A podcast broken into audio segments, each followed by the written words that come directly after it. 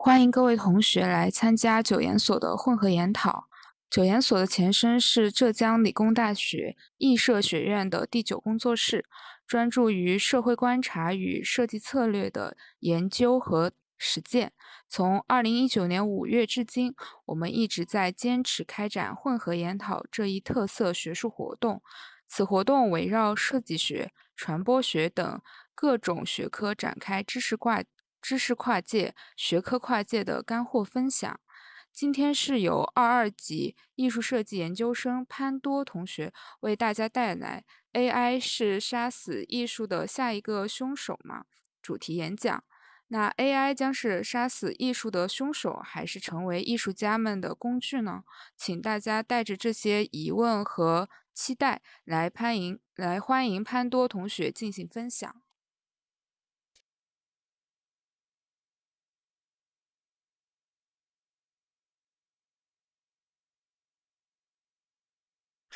大家好，我是潘多。我今天的研讨主题是：AI 是杀死艺术的下一个凶手吗？这是一个关于 AI 绘画程序与艺术家的问题。我们生活在一个 AI 工具大爆发的时代，相信各位在这几年里已经见识到了 AI 技术强大的发展力。无论是打败顶级围棋棋手的阿尔法 Go，还是在游戏《星际争霸》上能轻松击败百分之九十九点八玩家的 Alpha Star。都让人感受到了来自 AI 技术的压迫力。在今年七月，《科学机器人》杂志甚至还这样报道到：世界上首个知己机器人已经被创造出来，它可以感受到自己的存在，并在各种情况下避开障碍物，最终到达目的地，完全不需要人来做任何提前准备。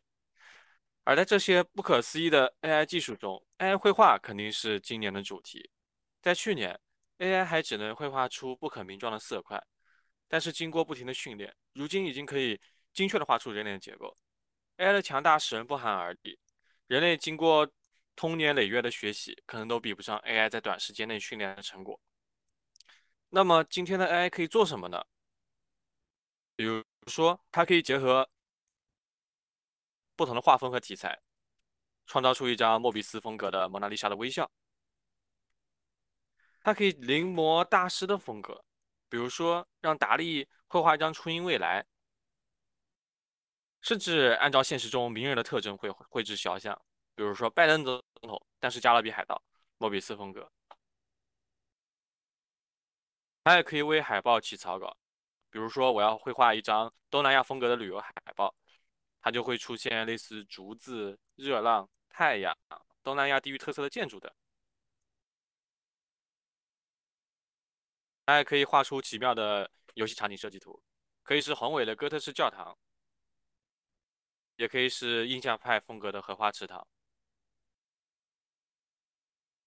它可以为品牌设计一个 logo，比方说武士音乐节，关键词就是日本武士和音乐。它甚至侵入了二次元，它可以绘制二次元角色立绘，甚至能将三次元转换成二次元，它如图。有人用 AI 软件将建筑图纸转化成了 ACG 同人图，甚至于说更进一步的，让 AI 辅助绘画的插件也被开发了出来。使用阿尔法，使用阿尔帕奇亚插件就可以实现，在 AI 绘画中，在 PS 绘画中使用 AI 技术。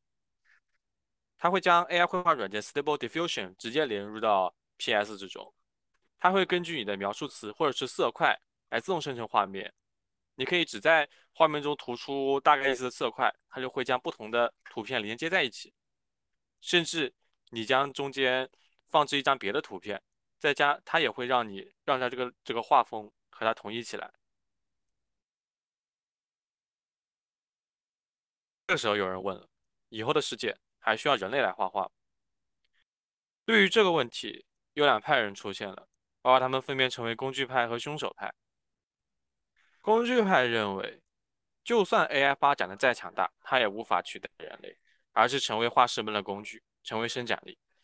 因为 AI 绘制出的图片，由于一些原因，并不能直接应用，但是可以为画师们提供设计灵感，从而更好、更快地产出作品。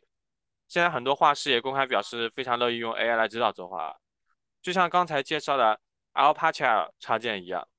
有了这种技术，可以省去非常多的重复劳动，让绘画更加轻松。但是也有人，也就是凶手派认为，AI 会夺走画师们的职业。现在的 AI 技术正在满足人类越来越多的需求，在未来一定会颠覆业界。同时，AI 技术使用的门槛降低，会使传统的数字画师被 AI 杀死，他们的职业会被 AI 取代。这个是 AI 软件 AI 画软件 Midjourney 的论坛界面，上面的图片全部都是由 AI 独立生成的，都是用户在这个软件中操作生成的，都可以画出轻易画出非常好看的画面。更有一部分极端的凶手派认为，迟早有一天 AI 会杀死艺术。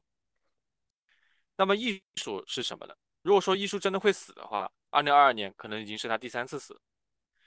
维基百科上是这么说的：艺术指的是凭借技巧、意愿、想象力、应用等等综合人为因素的融合与平衡，以创作隐含美学的器物、环境、影像、动作或声音的表达模式。也指和他人分享美的感觉或有深意的情感与意识的人类，用以表达既有感知且将个人或群体体验沉淀与展现的过程。所有的人类文化都有某种形式的艺术和音乐。艺术表达是通普世文化通则之一，也就是说，艺术是一种人类对于客观事物的主观理解，进而进行美的创作的产物。这是一种颇为广泛的定义。那么，AI 可以理解艺术吗？我觉得在说明这个问题之前，我可以先根据我对于 AI 的绘画的经验来讲解一下 AI 绘画工作的大致流程。先以 Disco Diffusion 为例，这是我接触过的第一款绘画软件，以下简称 Disco。Disco 是个功能十分全面的 AI 绘画程序，它可以直接调用谷歌的数据库，相当于是连接了一整个互联网。而 Disco 进行的 AI 运算也全部在语音服务器上进行。这就使这个程序对于用户电脑的硬件需求非常低。当然，你在 Disco 上可以调整非常多的参数，比如说匹配的服务器、图像尺寸，要进行多少次的运算。通常 AI 会对一张画面进行两千五百次的运算，画面每经过一次运算就会变得更加清晰。我们可以看到，我们可以看到，每经过一次运算，它清晰就会提升不止一个档次。我们也可以要求 AI 从哪一个阶段开始运算，也就是说，我们可以提交给 AI 一张半成品，让它在此基础上进行优化。在调整完一些基础参数后，就进入了 AI 绘画最核心的部分。无论是 Disco 还是其他的 AI 程序，描述词输入是决定绘画作品长啥样的重点。一般来说，会有两部分组成，分别是场景和风格。我们可以看到 Disco 的默认描述词是 If you George Rodkowski。和 Thomas Kincaid 创作的奇异灯塔的美丽画作，将其光芒照耀在动荡的血海中，在 ArtStation 上流行。啊，在其中呢，ArtStation 是一个绘画网站，上面有非常多的画师发表作品。一般来说，你要是给出一个场景，再加一个风格参考，比如说这张图，我说的参考词是宏伟的哥特式教堂，Jimmy Martinez 风格，红色色调。那么哥特式是教堂是场景。j a r Martinez 风格是风格 j a r Martinez 呢是 ArtStation 上的一个画师，在 AI 程序运行时，会按照使用者给的提示，在互联网中寻找参考物，并将之组合起来。比如说，我要画一个汉堡，如果将汉堡直接输入程序的话，AI 会随机在网上寻找符合的结果，并以随机的风格画下来，样子会非常奇怪。此时，如果说我想我想要我这个汉堡是水墨风格的，那么我就输入汉堡水墨风格，于是 AI 就会去网上搜索各种水墨风格的作品，然后作为参考。但是此时，如果说我想要个更加准确的画风，我的做法一般是去寻找一个画师的名字，让他参考他。比如说，我在这边让 AI 去参考了莫奈、达芬奇、蒙德里安的画风。他就给了我这些大师们画的汉堡。现在流行的做法就是让各种 AI 软件去参考 ArtStation 上现有画家的作品，这会使生成的作品更加具有确定性。因此呢，AI 画风套用的问题十分严重。在 Disco 之类的 AI 绘画上，使用比如说克雷克·莫林、基格、莫比斯这类画风非常独特标志的画家，已经是一种非常常见的风格。但同时，AI 并不会标注版权出处。那么回到刚才的问题，AI 真的会杀死艺术吗？就以上的分析，我们能得出结论 AI 虽然不能自主思考、精准的识别某些东西，不通人性，也不能创造全新的风格，但是它可以快速学习，并且举一反三，出图的效率非常高。人人都可以创作漂亮的绘画，难道说它真的可以取代人类画师吗？艺术真的会陷入绝境吗？我们可以换一次视角，回到艺术第一次死的时候。艺术的第一次死亡时间在1839年，法国人发明了银版摄影法，利用银氧化黑的反应原理拍摄照片，三十分钟左右就可以拍摄一张精细的形象画。同年，一位画家保罗·德拉罗在一份文件中如此写道：“此时此刻，绘画已死。普通的摄影师一天可以为数十位客人拍摄照片。”当时的肖像画画师需要研习多年的透视原理以及绘画技法，才能成为一名合格的画师。摄影技术对肖像画艺术家造成了沉重的打击。在那个年代，绘画界对于摄影的争论是巨大的。1862年，法国的几名画家发表联名抗议书，公然反对将摄影作为一门艺术。其实，在今年的日本，也有非常多的漫画家联名起来反抗 AI 去绘画二次元。这件事情最终还被闹到了法院上。这几名画家中，领头的是当代最权威的绘画大师多米尼克·安格尔，他是新古典主义画派的大师，同时也是当时参议院的议员。其实，安格尔本人呢，他的作品被认为是那个时代最伟大的遗产，但他本人并不是严格意义上的伊老派，反而是一个比较锐意进取的人。他的新古典主义其实鲜明的反对洛克和巴洛克艺术。而且他的剧作《大宫女》在公布的时候引起了剧烈的讨论。由于人体在作画上并没有严格按照现实中的比例，为了追求美而延长了人物背部的结构，延长了一延长了几节脊椎，被认为是没有肌肉、没有血液，甚至多了两到三节脊椎，是为了满足上流黄色上流社会黄色幻想的产物。安格尔晚年对于摄影技术的反对，很大程度上并不是反对新技术，而是一种执着，因为利用新技术。西方绘画两下基本功：透视与人体，一下子就会被一个工具非常简单的破解。当然，我们可以说，绘画史就是绘画工具的发展史。绘画工具的进化对于绘画发展的影响是巨大的。在安格尔联名反对的同时，也有一批年轻的画师非常乐于接受摄影术，其中就有著名的法国现实主义画派画家创始人古斯塔夫·库尔贝，他主张艺术应该以现实为基础。像库尔贝之类的画家，就像我们今天的工具派对待 AI 的态度一样，他们接纳工具的优越性，并视之为一种学习手段。他们认为 AI 并不会改变数字艺术家的地位，他们只会改变那些不会使用它的人。就像很多现在的 AI 创作者们，他们本身的绘画水平可能都不低，他们从 AI 那里获得的并不是一张精细度很高、很具体的作品，而是汲取 AI 的灵感。这可能。是构图上的，也可能是颜色上的，或是一种更加模棱两可的画面感受。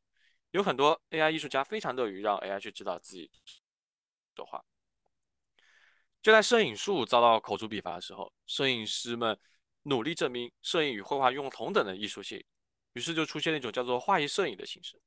那个时代的摄影师急于向外界证明自己的照片也可以像绘画一样拥有质感，他们参考了古典绘画的构图、笔触。就有摄影师使用毛笔笔刷对底片进行逐层显影，也就是说，要不是这个过程是在暗房中进行，甚至看起来跟绘画没有什么区别了。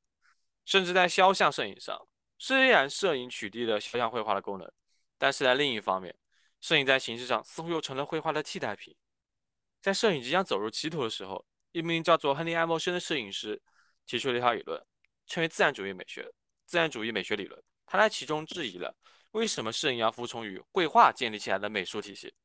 他本人则推崇一种更加注重真实性的摄影风格。在这之后的分离派摄影，一九零二年，美国人阿弗雷德·斯蒂格里兹创办了分离派，持续在著名的二九幺画廊展览。他主张让人们认识到摄影作为一种媒介，其身独特的视觉表现力。像看他这些绘画作品。哦，拍摄的作品其实已经非常接近于现代摄影了。这些思想启迪了后来的纪实摄影、战地摄影的留下的流派。我们其实可以看到，摄影对于人类来说跟绘画是不同的，它最大的特点是真实性，都是描绘惨烈战争的作品。绘画与油画差别也是巨大的。在此之后呢，摄影参考成为了主流方式。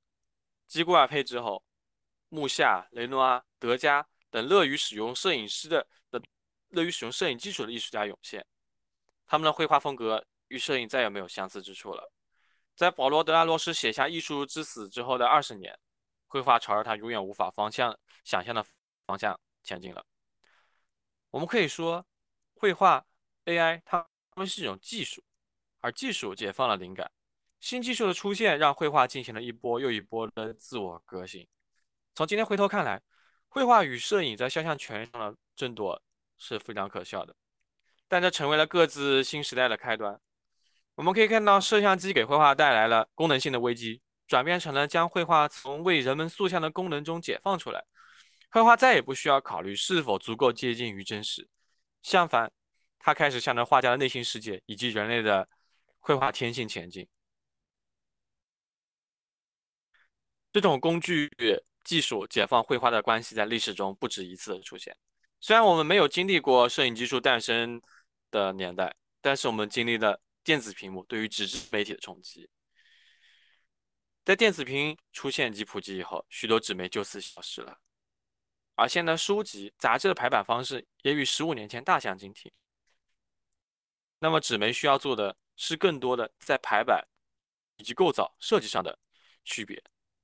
袁研哉在设计中的设计中这么提到：我们应该重新思考一下纸的身份。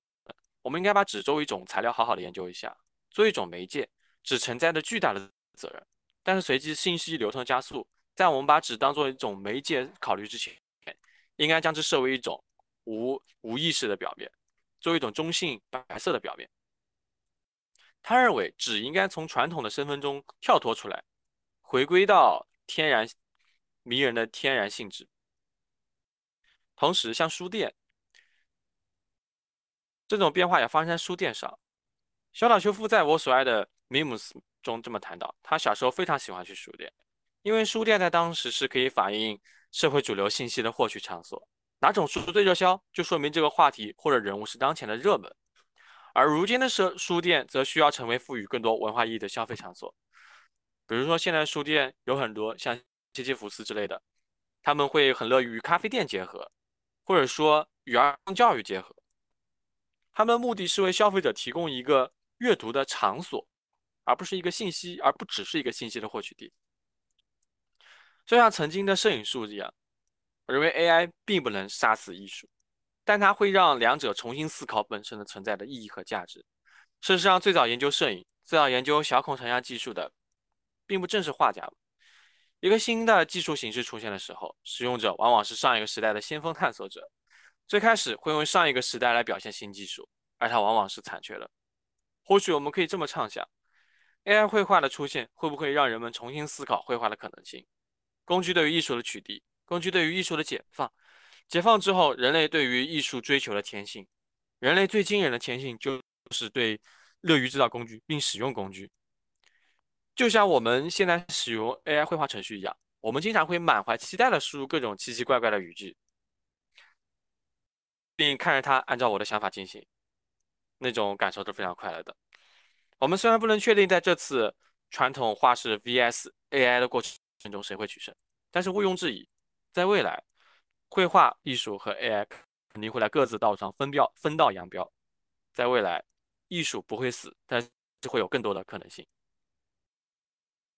谢谢，我的汇报结束了。